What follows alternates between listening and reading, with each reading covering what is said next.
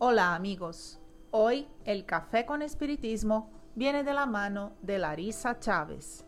¿Quién de nosotros que ya tuvo la oportunidad de leer los romances históricos de Emmanuel, como Pablo y Esteban, hace dos mil años, cincuenta años después, y Ave Cristo, no nos habremos sorprendido con la fe en la vida futura testimoniada por los primeros cristianos?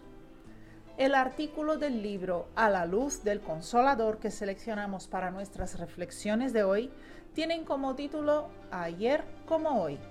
Yvonne Pereira utilizó las investigaciones de Arthur Conan Doyle en la obra Historia del Espiritismo para transcribir algunas citaciones de autores antiguos sobre el cristianismo y los cristianos primitivos.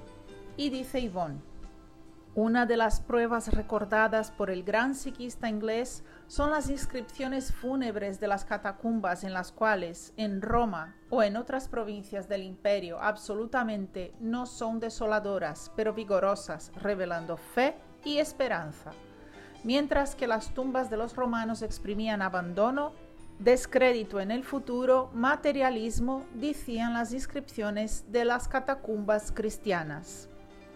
Ágape, vivirás para siempre. O Victorina, en paz o en Cristo.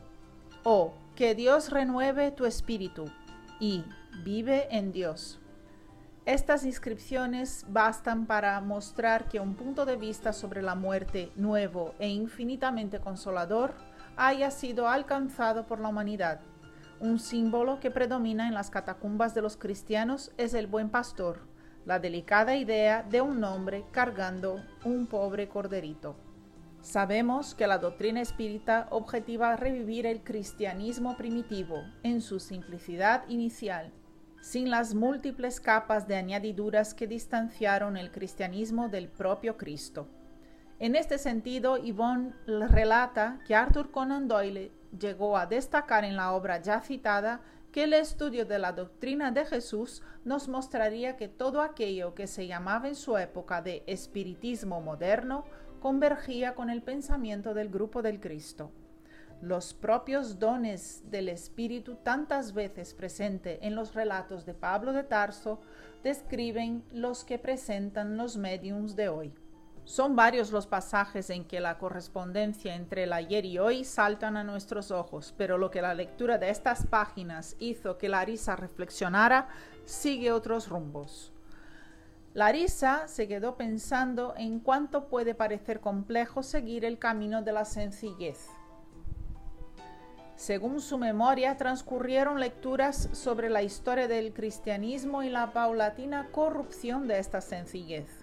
Al mismo tiempo en que disminuían las persecuciones, las necesidades no existentes antes empezaban a sobreponerse.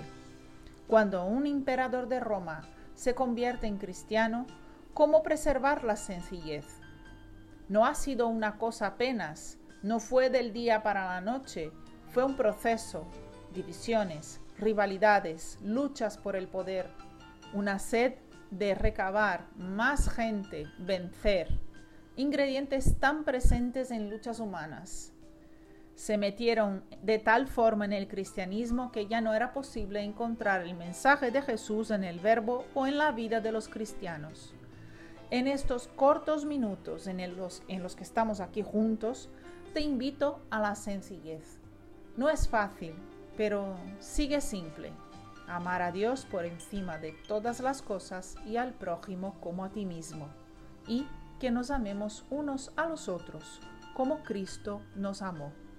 Un gran abrazo a todos y hasta el próximo episodio de Café con Espiritismo.